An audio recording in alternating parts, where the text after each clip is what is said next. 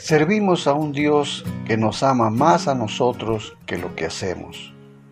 Sí, en verdad que el Señor quiere que trabajemos para dar de comer a nuestra familia y que cuidemos responsablemente del mundo que Él creó.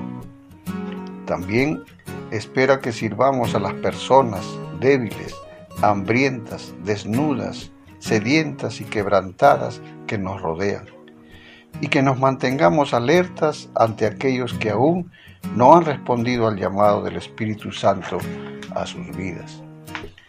Pero aún así servimos a un Dios que nos ama más a nosotros que lo que hacemos.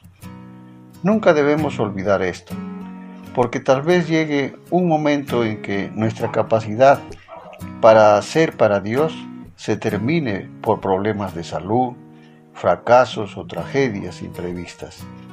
En esas condiciones, el Señor quiere que recordemos que no nos ama por lo que hacemos para Él, sino por lo que somos sus hijos.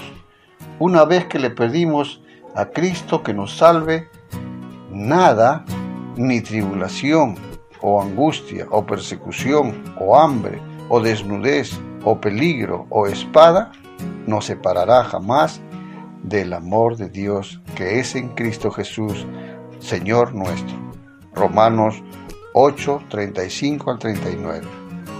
Cuando todo lo que hemos o lo que tenemos ya no está, lo único que Dios quiere es que descansemos en nuestra identidad en Él. Aunque pierdas todo, nunca olvides del amor incondicional que tiene Dios por ti. Que Dios te bendiga.